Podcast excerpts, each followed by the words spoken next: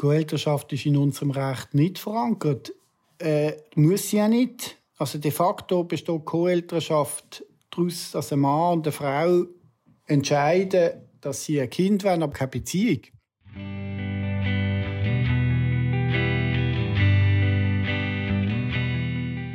Wie gehen Single-Männer ihren Kinderwunsch aktiv an?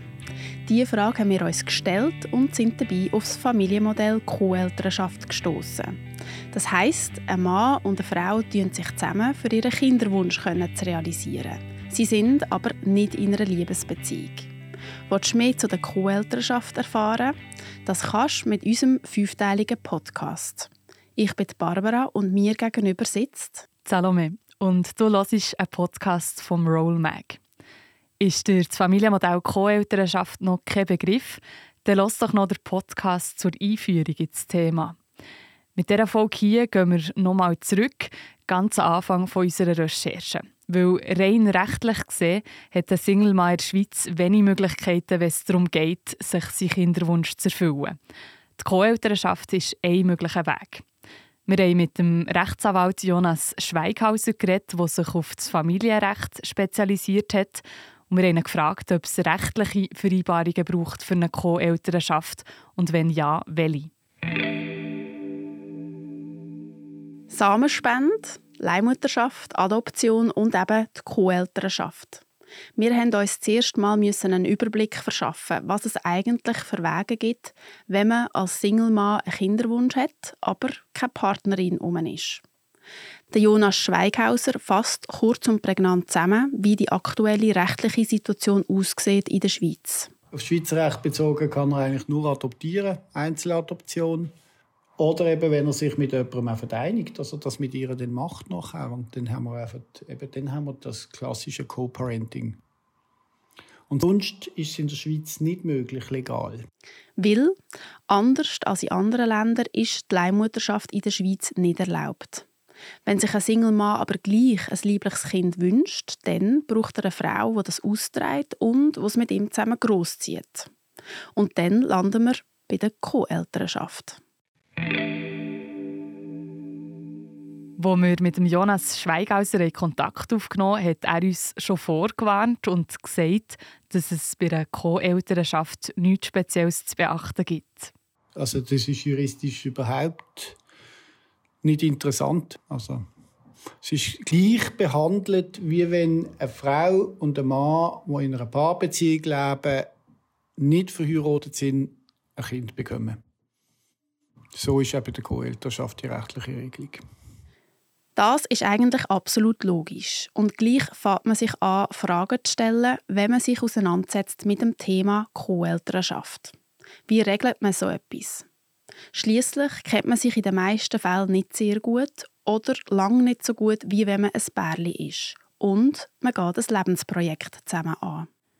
Es könnte sein, dass das Kind durchdenkter ist in einer Co-Elternschaft als bei einem Liebesbärli.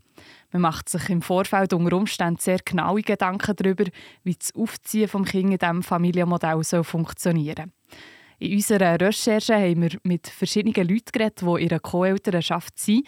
Und ein paar von ihnen haben vor der Geburt des Kindes eine Art Regelwerk aufgestellt.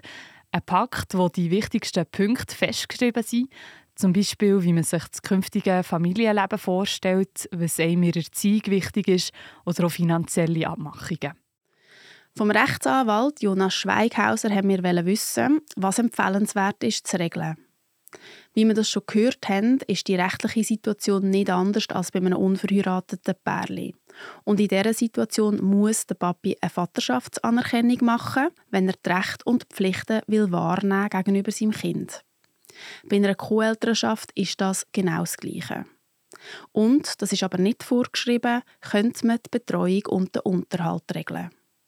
Wahrscheinlich gehe ich jetzt mal davon aus, dass die Co-Parenting Eltern, die sich das alles so gut überlegen, auch so eine Betreuungsregelung werden machen und sie werden sie wahrscheinlich auch schriftlich niederlegen. Und sie werden wahrscheinlich auch eine Regelung machen, wie sie es finanziell mit dem Kind machen werden, wer was zahlt etc. Der Unterhalt, also die finanziellen Abmachungen, müssen, dass sie rechtsgültig sind, von einem Gericht oder von der KESB beglaubigt werden. Eine Betreuungsregelung hingegen muss man von niemandem beglaubigen lassen. Die muss man immer anpassen und es ist darum wenig sinnvoll, die schon im Voraus aufzustellen.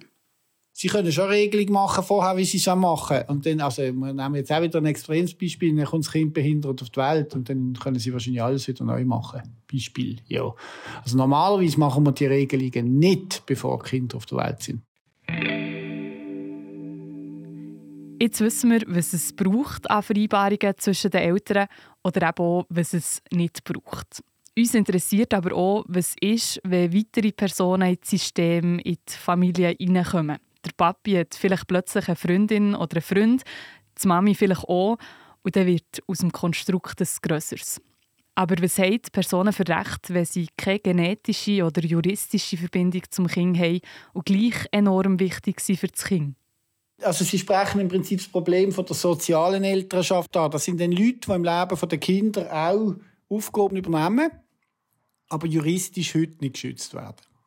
Und das, aber das hat nichts mit der Co-Elternschaft zu tun. Also das ist einfach der Postulat, dass man sich muss überlegen muss, ob Leute, die eben sozial eine ältere Rolle übernehmen, auch müssten gesetzlich besser geschützt werden. Also einfach, dass sie das sehen, wo auch ein ganz heikler Punkt ist, also zum Beispiel Großeltern, die massiv einbezogen sind in die Betreuung der Kinder, sind auch soziale, übernehmen auch eine soziale Elternfunktion, sind auch ganz schlecht geschützt nach dem derzeitigen Recht.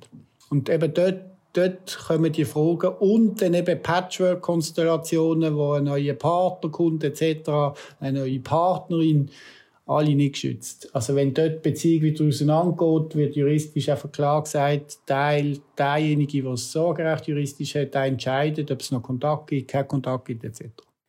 Der Bedarf nach Anpassungen der Gesetzgebung wäre also da. Aber wie müssen wir das jetzt konkret regeln? Der Rechtsanwalt Jonas Schweighauser sagt, dass das Sorgerecht müsste revidiert werden Das könnte man machen, indem man Sorgerechtsregelungen auch könnte auf die übertragen, was heute noch nicht möglich ist. Aber das ist eine Forderung für ein zeitgemäßes Familienrecht, dass man das anschauen muss.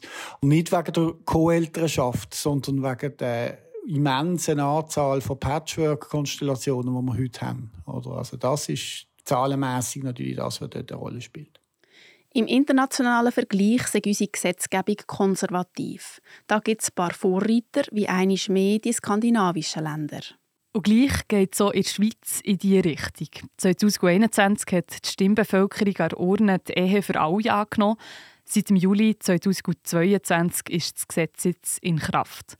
Der Jonas Schweighauser beurteilt das Gesetz als unbestritten fortschrittlich. Die Ja-Abstimmung zeigt, dass die Akzeptanz in der Gesellschaft um ist.